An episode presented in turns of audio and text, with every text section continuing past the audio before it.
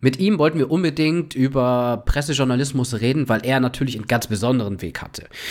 Nicht nur hat uns eben interessiert, Ganz wie, kurz, du hast Pre Pressejournalismus gesagt. Das ist Pressefotografie oder Fotojournalismus, aber Pressejournalismus.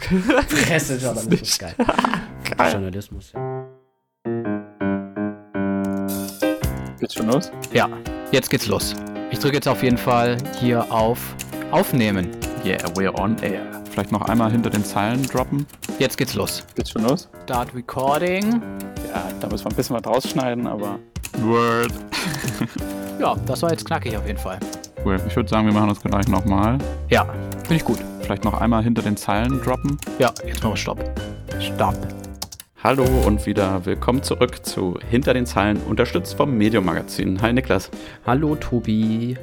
Jetzt ist das ja schon die 31. Folge von uns und jetzt könnte man meinen, in 31 Folgen haben wir eigentlich schon fast alles abgedeckt, was so der Journalismus zu bieten hat, aber ein äh, eigentlich riesiges Feld und total wichtiges Feld im Journalismus, darüber haben wir eigentlich bisher fast gar nicht gesprochen und zwar es geht um die Fotografie, Pressefotografie, Fotojournalismus, total wichtig. Wir denken in Bildern und jede Geschichte braucht eigentlich auch eine Bebilderung, damit es bei den Lesenden auch catcht.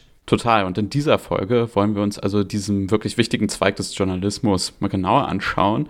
Wie werde ich denn überhaupt Pressefotograf, Pressefotografin? Was ist vielleicht so der klassische Weg oder einfache? Arbeiten da wirklich alle frei? Wie läuft die Zusammenarbeit mit ReporterInnen und auch BildredakteurInnen? Ja, und um diese Fragen zu beantworten, haben wir einfach einen Fotografen eingeladen. Und zwar Ilir Zuku. Ihr habt ihn auch schon mal gehört tatsächlich in Folge 12, ist schon ein bisschen länger her. Thema der Folge war Arbeiterkinder im Journalismus und er hat uns damals auch einen kleinen Ton zugeschickt und da hören wir doch mal kurz rein. Ich fand Journalismus immer sehr interessant. Mich hat sehr mein Großvater beeinflusst, der immer mit fünf Zeitungen nach Hause kam und sich Zeit genommen hat und sich viel mit Politik beschäftigt hat und der Gesellschaft natürlich. Also die Vorstellung fand ich immer romantisch und schön. Ich habe natürlich komplett was anderes studiert vorher und dann habe ich mich mit Fotografie auseinandergesetzt.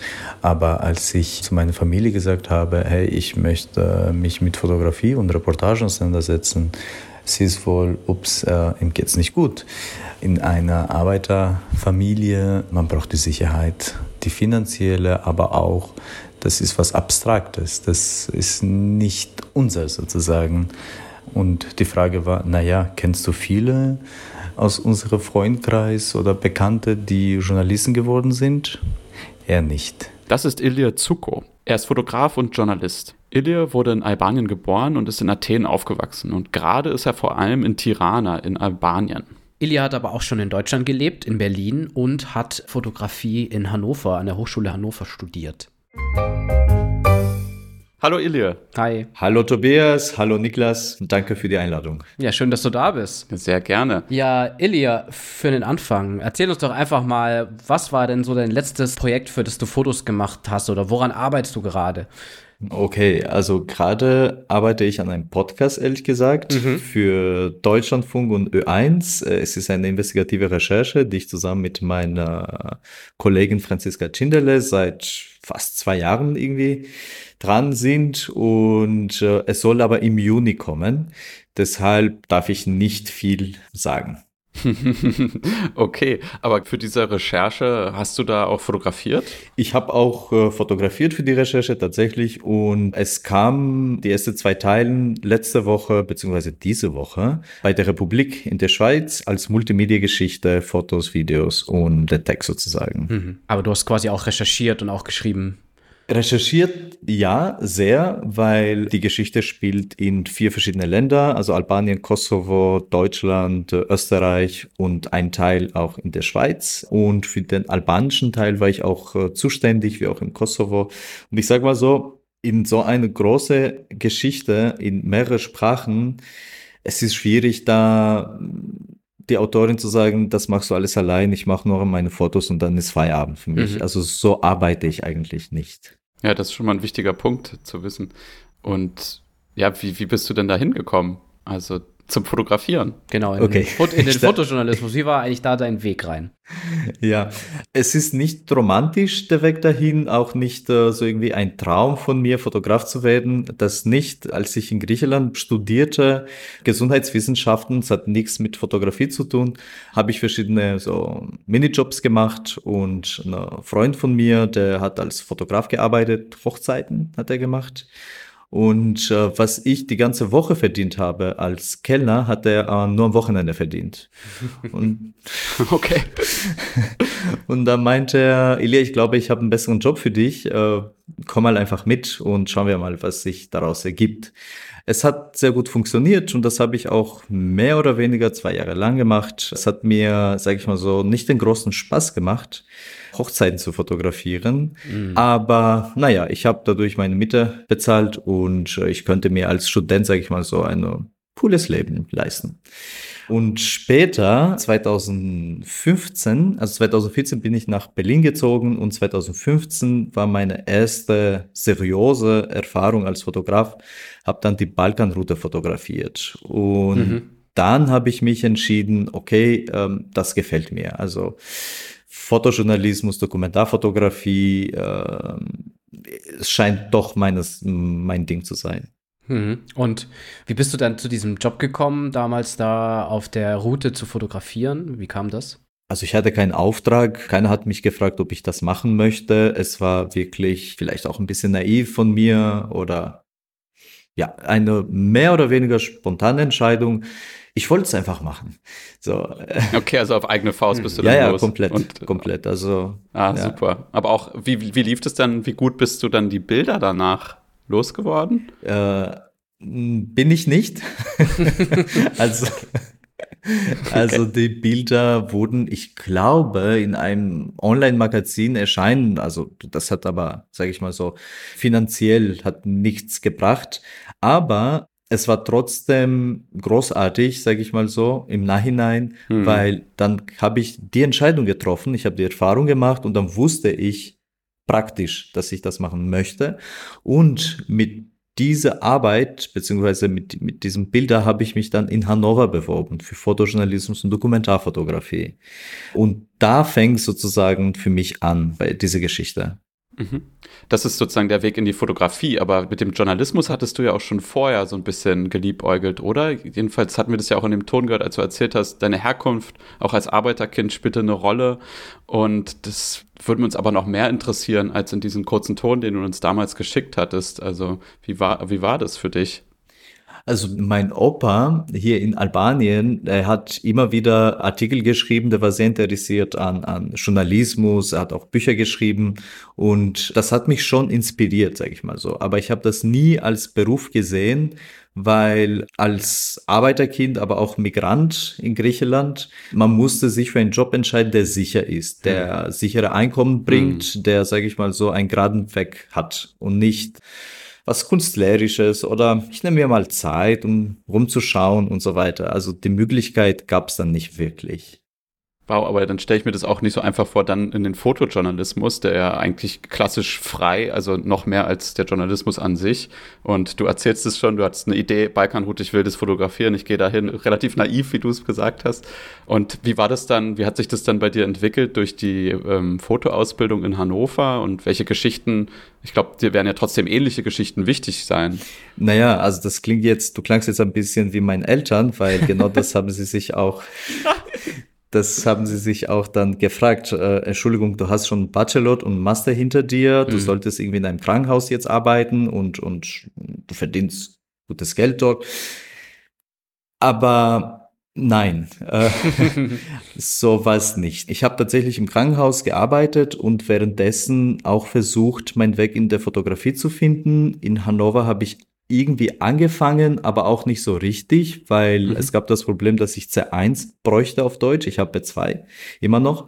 Und das hieß für mich, ich, ich muss einen Sprachkurs noch irgendwie sechs Monate besuchen, um diesen C1 zu bekommen. Aber gleichzeitig Vollzeit zu arbeiten, Sprachkurs und äh, Mitte Mhm. und alles drum und dran ging nicht. Und zum Glück wurde ich dann in Hannover nochmal aufgenommen für die internationale Klasse. Es gibt diese International Class, die sechs Monate. Mhm. und ich war Halbzeit da, äh, weil dann ist noch was anderes passiert. Und zwar ein sehr guter Freund von mir, mittlerweile mein Mentor, äh, der Henry Zanay, wurde zurzeit bei Magnum aufgenommen. Und wir sind dann zusammen, ich habe als Assistent für ihn gearbeitet, quer durch Europa gereist. Und er hat das Leben der Geflüchteten und Migranten dokumentiert. Und vor einem Jahr ungefähr ist dann ein Buch daraus gekommen. Und da habe ich Fotografie on the field sozusagen gelernt. Mhm. Also, Mhm. Ja. genau. Ja. Und da war es Schluss mit Ausbildung. So. ja. Aber äh, darf ich da auch noch mal kurz, weil ich da auch keine Ahnung von habe, wie schwierig ist es da bei so einer Hochschule in so eine Ausbildung reinzukommen? Also es, ich kann mir vorstellen, da bewerben sich schon extrem viele Leute drauf und da braucht man wahrscheinlich krasse Bewerbungsmatte oder sowas. Es stimmt, es ist nicht einfach. Ich sag mal so, meiner Meinung nach, die Hochschule in Hannover ist eine der besten in Europa, Mhm. definitiv. Es sind großartige Fotografen, die dort studiert haben. Ich brauche jetzt nicht Namen erwähnen. Ja, aber sie ist schon, sie ist schon sehr Genau, renommiert. ist eine sehr renommierte Schule. Es war nicht einfach, aufgenommen zu werden, definitiv. Ich hatte drei Arbeiten geschickt. Die zwei hatten mit Menschen zu tun, Migration und Flucht tatsächlich. Und die eine Arbeit hatte er mehr mit Architektur und Raum. Und es ist nicht nur die Mappe, sondern auch die Aufnahmeprüfung. Weil man hat ein paar Stunden äh, Zeit, um drei Arbeiten vor Ort sozusagen zu produzieren und dann ein Interview mit den Professoren. Aber ich darf, ich glaube schon sagen, dass sie ein bisschen begeistert waren, äh, als sie erfuhren, dass ich Albaner bin. Und sie haben sich gegenseitig gefragt, hatten wir schon mal hier einen Albaner, einen Student aus Albanien irgendwie? Okay. Und äh, das habe ich eher mehr als Chance gesehen. Ja, Mm, genau. Ihr hattet niemals eine, eine albanische äh, Student hier und äh, das ist doch eine Chance für euch wie auch für mich. ja. Du hast ja dann schon erzählt, okay, du hast dann eigentlich so richtig Fotografie on the field, eben als Assistent, das ist ja auch oft wohl so der Weg gelernt.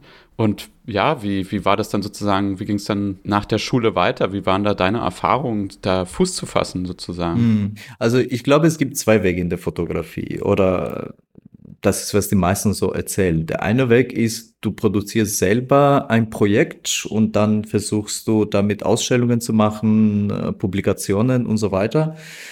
Und der andere Weg ist, mit Journalisten eng zusammenzuarbeiten und gemeinsam nach Themen zu finden, Mhm. sie umzusetzen, pitchen und so weiter. Und ich bin eher mehr den zweiten Weg gegangen. Ich hatte das Glück, dass mich die Journalistin Lena von Holt kontaktiert hat, weil sie eine Recherche in ein Albanien und in Griechenland gemacht hat. Und sie bräuchte einen Fotograf, der aber auch ein bisschen die Sprache kann. Und Ja. hier kommt das Glück der Migranten, Mhm. die zwei Sprachen sprechen oder mehrere. Ja. Und das war echt, äh, sage ich mal so, es hat sich sehr gut getroffen. Und wir sind dann in Albanien haben wir uns getroffen, nee, in Griechenland, Entschuldigung, wir haben uns in Griechenland getroffen, haben dann die, die Geschichte zusammen gemacht. Es ging um TAP, Transadriatic Pipeline. Und das war wirklich die erste Reportage 2018. So, da haben wir mit Lena noch drei Jahre ungefähr zusammengearbeitet. Ich habe währenddessen auch im Krankenhaus mein Geld verdient, sage ich mal so, den großen Teil. Und ich habe ab und zu mal Urlaub genommen. Ich will mich jetzt, ja, ich, ich will nicht genau Details sagen, dass, warum ich immer nicht da sein könnte. Äh, aber genau, ich war immer wieder ein bisschen weg und habe dann ein paar Reportagen gemacht, Geschichten. Es war nicht einfach, es war nicht einfach, wirklich nicht, eine Geschichte zu finden. Redaktionen hatten gar kein Interesse, wir haben sie aber trotzdem gemacht und dann wurde sie trotzdem äh, veröffentlicht. Boah, krass. Das ist aber Mhm. auch, Wahnsinn. ja, Risiko, Risiko. und ja, schwierig, einfach extrem schwierig. Ja, aber auch absolut, es klingt nach absoluter Ja. Leidenschaft, dass du halt genau, ich will das machen. Wer macht denn das sonst? Sonst hättest du ja auch wieder Hochzeitsfotografie oder sonst was, ne, wo man weiß, da kommt an drei Wochenenden, wenn, wenn du willst, im, im Monat äh, gut Geld rein oder so. Äh, und ja, und wann hast du dann aufgehört, im Krankenhaus zu arbeiten und hast dich quasi voll aufs Journalismus und Fotografieren konzentriert? Äh, das war im August 21. Ah, mhm. Nicht so lange, ja. Also genau. Ja. 2018, äh, August 2018 bis August 2021 habe ich parallel beide gemacht. Und ich kenne aber viele, die das machen. Gut, ich habe mich jetzt für die feste Einstellung im Krankenhaus entschieden und, und nebenbei Fotografie gemacht. Aber irgendwann merkte ich, ich kann nicht mehr. Also ich könnte wirklich nicht mehr, weil es ging nicht darum, dass ich Aufträge bekommen habe und ich wusste ganz genau, wann ich eine Reportage jetzt umsetzen muss und eine Reise von mir habe, sondern bei der Pause irgendwie im Krankenhaus habe ich auf Facebook, Instagram, whatever nach interessanten Themen irgendwie gesucht oder keine Ahnung, griechische oder albanische Zeitungen gelesen. Aber ich bereue es nicht. Ich glaube, manchmal, wenn der Weg ans Ziel schwierig ist, wenn man angekommen ist, genießt man es mehr. Mhm. Und jetzt hast du dann aber auch relativ schnell, ich sag mal, größere und vielleicht auch schwierigere Themen gemacht. Du hast ja auch sogar in Afghanistan fotografiert, ne? Richtig. Ähm, Im Juli, ungefähr August 2021, entschied ich, nach Albanien zurückzukommen. Mhm. Ich dachte, das ist die Region, wo ich mich am besten auskenne. Wenn ich Aufträge weiterhin oder wenn ich für deutschsprachige Medien arbeite, dann kann ich in Albanien gut über die Runde kommen. Why not? So, und ich habe das Land mit sechs verlassen. Ich bin mittlerweile 33. wow. und, äh, und dann hat mich eine Kollegin, eine Journalistin kontaktiert, die Andrea Jeska, und, und äh, sie kam nach Albanien. Wir haben hier eine Geschichte gemacht über die evakuierte Afghanen, die hier in Albanien untergekommen sind. Und äh, zwei Monate später irgendwie waren wir dann in Afghanistan. Meine erste Erfahrung, so weit weg und in einem Land, wo ich mich nicht auskenne, ehrlich gesagt. Und dann ging es aber weiter. Seitdem, sage ich mal so, es läuft sehr gut. Es hat ja nichts mit der Veröffentlichung in Afghanistan zu tun, aber die Region an sich ist interessant und wird immer interessanter. Ich meine jetzt der Westen Balkan. Und hier passiert ständig irgendwas. Und bis vor, keine Ahnung, fünf Jahren war der Balkan irgendwie eine kleine Korridor da, da irgendwo in Europa, keine Ahnung. Hm. Das heißt, du bist jetzt eigentlich hauptsächlich eben in Albanien, in Tirana. Wie arbeitest du dann? Bist du dann viel, viel in Griechenland, viel in Deutschland mal? Bist du mehr immer da? Also, wie, wie kann man sich das bei dir vorstellen? Ich sag mal so, mm, wenn der Monat 30 Tage hat, dann bin ich 15 Tage irgendwo unterwegs. Okay. Mhm. Genau. Fünf Tage versuche ich mein Handy auszumachen. Mhm. und der Rest äh, ist dann Produktionsarbeit. Also dann ist so ein Production. Ne? Ich bin viel im Balkan unterwegs, das heißt Albanien, Kosovo, Serbien, Griechenland auch ab und zu mal. Und in Deutschland natürlich. Ein Teil von mir ist weiterhin in Berlin mhm. und ich vermisse Berlin ab und zu. ich vermisse Berlin ab und zu, da habe ich sehr gute Freunde, ne, die ich auch ja. sehr vermisse. Aber ja, ich bin hauptsächlich äh, auf dem Balkan unterwegs. Aber ich habe auch eine Wohnung in Tirana, die auch sehr schön ist mhm. und ich, ich mir leisten kann. Ja. Ja. Und genau, wenn wir jetzt auch ein bisschen über so die eine Arbeitsrealität, so also richtige Arbeiten auch reden, wenn du zum Beispiel jetzt mit Reporter, Reporterinnen so äh, draußen bist und du machst die Fotos oder vielleicht auch, auch mehr, wie ist da so auch die Arbeitsteilung, wie ist da so die Zusammenarbeit? Kannst du da mal ein bisschen was zu erzählen oder grenzt man sich sehr ab? Man sagt, okay, du machst das, ich mach das oder ist es dann doch eher fließend? So wie ich mit, mit äh, Kollegen arbeite, Journalisten, Journalistinnen, macht es mir richtig Spaß, weil eben wir ein gemeinsames Ziel haben. Hm. Das heißt, äh, eine gute Geschichte umzusetzen, gut zu recherchieren und so viel wie möglich nah an den Menschen zu sein, die mit uns sozusagen äh, sprechen, mit, mit unseren Protagonisten. Das heißt, es läuft irgendwie so, dass wir alles, alles uns teilen ich bin nicht nur der Fotograf, der die Bilder macht und mhm. meine Journalistin ist irgendwo und am Ende des Tages treffen wir uns wieder. Nein, es fängt schon von der Recherche an, dass wir gemeinsam recherchieren, gemeinsam vor Ort sind. Es ist mir nie passiert bisher, dass die Journalistin, der Journalist dort war und ich zwei Tage später angekommen bin und, und die Bilder gemacht habe. Mhm. Nein. Und häufig ist so, dass ich auch übersetze oder auch diese Stringer- oder Fixerarbeit übernehme. Ah, okay. Mhm. Ja. Genau. Und ich hatte das Glück, und ich bin sehr froh, ich hoffe, dass die Lena das hört. Sie hat mir das Radio beigebracht.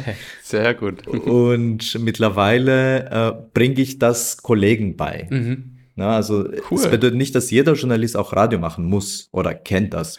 Und ich bin sehr froh, weil ich habe was gelernt und ich kann das auch weitergeben. Und dann lohnt sich auch als Freiberufler, dass man eine Geschichte in verschiedene Formate umsetzen kann. Total, ja. Ähm, Und das, das hat bisher gelungen, weil wir eine Printgeschichte, die auch Bilder natürlich hat, äh, können wir sie auch dann als Radioreportage verkaufen.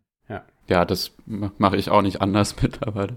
Aber eine Sache, die mich noch interessiert, du hast ja auch schon gesagt, äh, das ist ein sehr, sehr kollegiales Zusammenarbeit und so bist du ja auch eigentlich eher Richtung Fotojournalismus, ähm, Pressefotografie gekommen durch diese Teamarbeit. Und wie ist aber auch äh, dann der andere Schritt, der, die Zusammenarbeit zum Beispiel mit Bildredakteurinnen und Redakteuren, weil das ist ja auch so ein Zweig, sag ich mal, der, des, der Pressefotografie, die man auch nicht vergessen darf. Wie, es würde mich einfach interessieren, wie das da noch so ist. Mm, Mit Bildredaktoren hatte ich bisher immer eine tolle Zusammenarbeit, muss ich sagen. Ich hatte nie Stress oder Ärger oder sie waren nicht zufrieden oder so. Es liegt nicht, sage ich mal so, an meine tolle Bilder. Das hat nichts damit zu tun. Aber ich glaube, dadurch, dass es eine Reportage ist und ich bin zusammen mit dem Journalist, wir wissen mehr oder weniger genau, was wir brauchen oder wenn wir vor Ort sind. Ja. Daher fällt nicht an Bilder. Ne? Die Geschichte leidet nicht dann darunter, weil wir separat arbeiten. Nein. Eine ähm, große Geschichte zum Beispiel, die für Zeitmagazin, äh, die bei Zeitmagazin veröffentlicht worden ist im Sommer, das war ein Jahr in einem Hotel in Nordalbanien an der Küste, wo geflüchtete Personen aus Afghanistan untergebracht worden sind. Da war meine Zusammenarbeit mit der Bildredaktion etwa enger, weil ich immer wieder Updates gegeben habe. Oder wir mussten immer wieder schauen, okay, wie entwickelt sich die Geschichte, die Bildsprache der, der Story, ne? Weil es was anderes in eine normale Reportage, die zwei, drei Tage man vor Ort ist, und es ist was anderes, eine Geschichte ein Jahr lang immer wieder dahin zu reisen und immer wieder neue Bilder zu, zu machen. Da muss man aufpassen, dass man äh, an einer Bildsprache bleibt und sich nicht immer sozusagen ne, irritiert. Mhm. Und gab es auch schon, hattest du auch schon so einen Moment, dass es vielleicht eine Geschichte gab, die besonders schwer zu bebildern war, einfach weil dann zum Beispiel Protagonistinnen oder so nicht fotografiert werden wollten, konnten, Sicherheit, was auch immer? Ja, definitiv. Und zwar die, die letzte Recherche, diese investigative Geschichte, die wir gemacht haben, das war echt, äh, ja, schwierig. Weil du hast ja Täter, die natürlich nicht fotografieren werden wollen, Ja. ne? sind ja Täter und die Gerichtsprozesse laufen noch. Dann hast du die Opfer, die Milliardenhöhe, äh, die Millionenhöhe verloren haben und das ist dann dann peinlich. Mhm. So, und sind dann in einen Scam reingefallen und sie wollen natürlich nicht, ja, sich fotografieren lassen. Das heißt, mit Porträts könnte ich nicht viel anfangen. Und ich hatte dann die Ermittler, die sich gerne fotografieren lassen. okay, habe ich auch gerne gemacht. Aber mir fällt ja dann der Kontext, weil es ist eine Geschichte, die im Internet passiert. Ja. So, und außer Festplatten oder irgendwelche Computer, was kann ich noch fotografieren? Hm. Deshalb aber ähm, zum Glück der Art Director von der Republik, Sven, hat auch die tolle Idee, dass wir versuchen, was haben die Täter mit dem Geld gemacht? Mhm. Teure Autos haben sich gekauft, Rolex-Uhren, geiles Leben und so weiter. Und dann arbeitet man immer in der Richtung. Mhm. Ja, und deshalb haben wir uns dann für eine Multimedia-Geschichte entschieden, wo man auch Patronaufnahmen von den Orten mitbringen könnte, mit einbauen könnte und Bilder, wo man das Leben den Menschen in Iran oder im Kosovo fotografiert, ohne aber Gesichter genau zu zeigen, Ja. weil das ist eine Rekonstruierung sozusagen von dem, was sich die Täter leisten könnten, Mhm. Mhm. sich leisten könnten. Naja. Ja, das ist eine, eine kreative Lösung, sage ich mal, dieses Problems. Und was uns noch interessieren würde, auch so, das hat jetzt auch wieder so mit deiner Berufsalltag so ein bisschen zu tun, was immer für unsere Hörenden immer ganz interessant sind, so, wie verdient man dann eigentlich Geld so als äh, Fotograf im Journalismus? Äh, wie ist zum Beispiel auch so dein, dein Mix, also so Auftragsarbeiten für Medien, machst du auch noch irgendwie Werbung zum Beispiel, fotografierst du für Werbung, machst du viel Kunst nebenbei, also kannst du auch mal erklären, wie du da das so mixt? Ich wünsche mir, dass ich äh, Zeit hätte auch für ähm, Modefotografie oder Werbungfotografie oder was weiß ich. Habe ich nicht und das habe ich noch nie gemacht, ehrlich gesagt. Ich glaube, vielleicht bin ich auch schlecht dran. Ich weiß es wirklich nicht. Womit ich mein Geld verdiene, sind nur Recherchen, ehrlich gesagt. Das heißt, ich versuche Geschichten zu finden, sie dann an Kollegen zu präsentieren oder eine Exposé zu schicken. Äh, Stipendien. Mhm, ja. Es lohnt sich, es ist nervig. Ich, ich weiß, dass es nervig ist. Oh, und wenn man in Teams arbeitet mit vier, fünf, sechs andere Kollegen, es ist nicht so einfach manchmal, aber man muss sich aussuchen, mit welchem Leute man arbeitet. Und Toleranz ist das A und O, glaube ich, in, you know, in jedem Schritt im Leben. Mhm. Toleranz, Akzeptanz, Geduld, viel Geduld und Strategie. Man braucht, ich glaube, schon eine Strategie. Heutzutage, ich würde gerne sagen, ich fotografiere nur und das macht mir voll Spaß, aber ich habe das Gefühl, ich habe 70 Prozent organisatorische Arbeiten Mhm. als äh, Fotografie. Hm. Okay. 60 bis 70 Prozent ist wirklich E-Mails, äh, Kontakte, Schreiben, Anrufen, tun und und und. Und Ja. leider 30, 40 Prozent ist wirklich dann äh, Fotografieren. Ich hoffe, dass sich das bald ändert. Mal schauen. Dann kommen wir jetzt mal zu 100% Fotografie. Wir hatten dich ja gebeten, ein Bild mitzubringen, was dir was Besonderes bedeutet. Uns interessiert die Geschichte dahinter. Die kannst du auch sofort erzählen, aber vielleicht einmal ähm, beschreib mal, was auf dem Bild zu sehen ist. Und dann, ähm, warum, ja, was, warum dir das was bedeutet, was dahinter steckt. Weil ihr beide Journalisten seid, wollt ihr lieber das Bild beschreiben und ich erzähle dann, was man, was, was dahinter ist. Können wir machen ja, dann, dann ja, wir Niklas? können es mal versuchen. Wir, wir, ich habe jetzt natürlich auch gar keinen Kontext von dem Bild, aber da sind halt drei Frauen, also zwei Frauen und ein, ein Kind, ein Mädchen. Und die stehen da an so einem, muss irgendwo auf dem Land sein, stehen da an so einem Zaun, dahinter ist so eine Hütte. Und genau, das Kind ist gerade so auch so in Bewegung, scheint irgendwie wegzurennen oder so. Ähm, und die Oder Richtung, Richtung, Richtung, Kamera, Kamera. ne? und die zwei Frauen schauen auf das Kind. Genau. Tobi, würdest du noch was hinzufügen? Ich weiß nur, ich habe äh, dieses Bild auf deiner Webseite schon gesehen.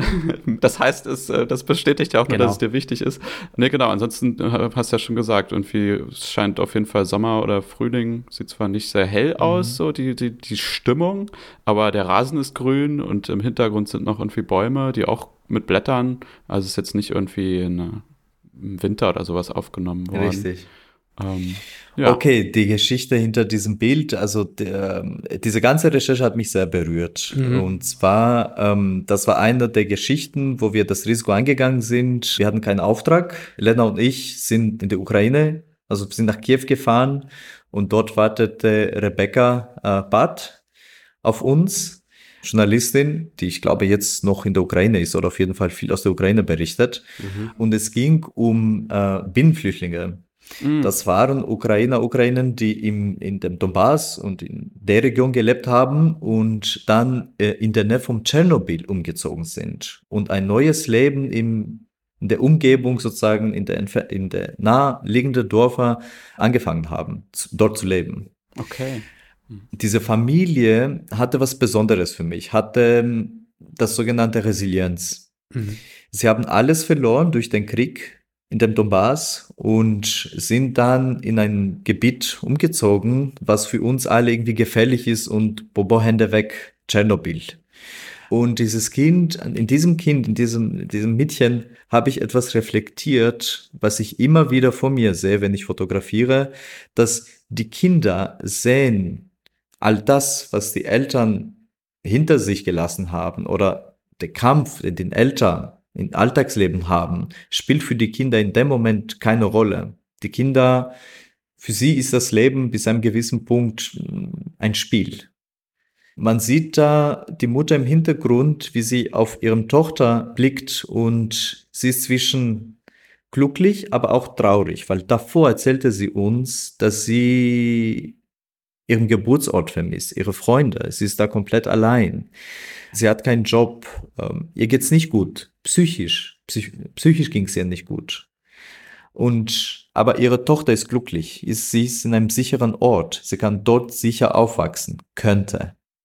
Und eben diesen Paradox sehe ich immer wieder bei Migranten und Migrantinnen.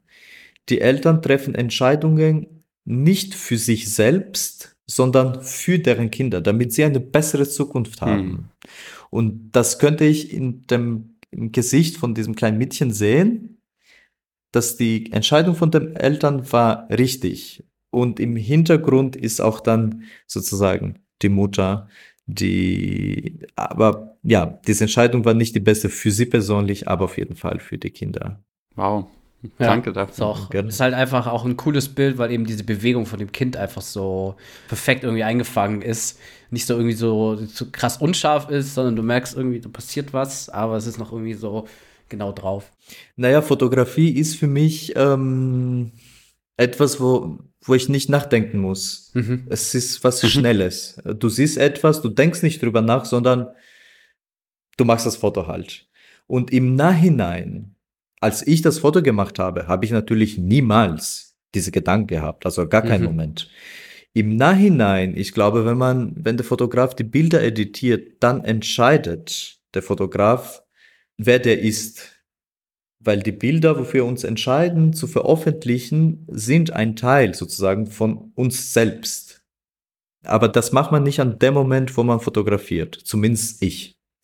Vielleicht andere Fotografen sind anders, aber wenn ich fotografiere, es ist etwas sehr Schnelles. Es passiert. Das, vielleicht kommen Erinnerungen hoch an dem Moment. Ich sehe ein Bild und das verbinde ich mit irgendetwas, was ich schon mal erlebt habe oder gesehen habe, wie auch immer. Aber in dem Moment, wo ich die Bilder editiere und entscheide, diese Bilder werde ich an die Fotoredaktion schicken, an allen Bildern ist eine, ein Teil sozusagen von, von mir selbst drin. Ja, das ist doch auch super Schlussworte, oder Tobi? Ja, total. Dann danken wir dir vielmals. Vielen Dank dir, Elia. Sehr, sehr gerne. Komm nach Albanien. Es macht Spaß. Machen, Machen wir ja. ich weiß. Das wäre ja schön. Vielleicht findest du ja doch Zeit. Also wir sind Ende April da. Niklas und ich machen in Albanien Urlaub und äh, sind dann erstmal in Tirana. Ja, vielleicht können wir uns auch auf ein Bier treffen. Das wäre Auf wunderbar. ein Bier werden wir uns auf jeden Fall treffen, aber nicht nur Bier, sondern Raki. Okay? Okay, sehr gut. Okay. Angenommen. Ansonsten das nächste Mal in Berlin. Auf jeden Fall, auf ein Bier. vielen, vielen Dank euch Na beiden. See you bald Ja, in danke. Tirana. Das war unser Interview mit Elia Zuku. Mit ihm wollten wir unbedingt äh, reden, weil sein Weg in den Fotojournalismus ein ganz besonderer war. Weil er als Arbeiterkind und Migrant natürlich noch einen viel härteren Weg in diesen sowieso sehr elitären Bereich Fotojournalismus hatte. Wir haben mit ihm gesprochen, wie sein Weg war, aber auch wie so seine Arbeitsrealität, sein Arbeitsalltag da aussieht. Und falls ihr die Folge nämlich noch nicht gehört habt, die Arbeiterkinder-Folge, wo auch er kurz mit auftaucht, aber auch etliche, etliche andere JournalistInnen eben mit Arbeiterkinder-Hintergrund, das ist die Folge 12, hört auf jeden Fall noch mal rein. Oder wenn euch dieses Auslandsthema noch mehr interessiert, Ilya meinte ja auch, dass er auch diese Fixer- und Stringer-Arbeit, also Übersetzer und was weiß ich, man kennt die Gegend besser und kann Fahrer organisieren, ähm, dass er das auch manchmal macht. Dazu haben wir auch schon eine Folge gemacht und zwar ist das Nummer 17. Und wenn euch gefällt, was wir hier tun, wir sind seit kurzem auch auf Steady dabei. Da könnt ihr unter drei Paketen auswählen, wie ihr uns unterstützen wollt. Wir freuen uns über jeden Euro, den ihr übrig habt für unsere Arbeit und es bedeutet für uns vor allem eine Wertschätzung. Genau, und am Ende noch ein kleiner Hinweis, weil, wenn ihr die jetzt die Folge sofort pünktlich am 20. hört, ist in ein paar Tagen die Netzwerkrecherche-Fachkonferenz zum Thema Ungleichheit. Ungleichheit, ein Wort, viele Facetten. Und ja, vielleicht sieht man sich da. Ich bin auf jeden Fall dort. Vor allem wollen wir aber den Abend davon nutzen, um wieder einen Stammtisch stattfinden zu lassen. Weil gerade bei dem Thema, da sind dann doch einige Arbeiterkinder äh, interessiert oder besonders sensibel. Vor allem findet aber diese Konferenz in Berlin statt. Deshalb bietet sich das ja einfach an. Und wir werden dann auf unseren Social Media Kanälen Bescheid geben, wo wir uns dann anschließend zur Konferenz treffen. Ansonsten gibt es ja auch unsere Arbeiterkinder im Journalismus Telegram Gruppe. Wenn ihr da aufgenommen werden wollt, schreibt uns einfach. Also vielleicht bis zu dem Stammtisch, ansonsten bis in den April. Macht's gut. Tschüss.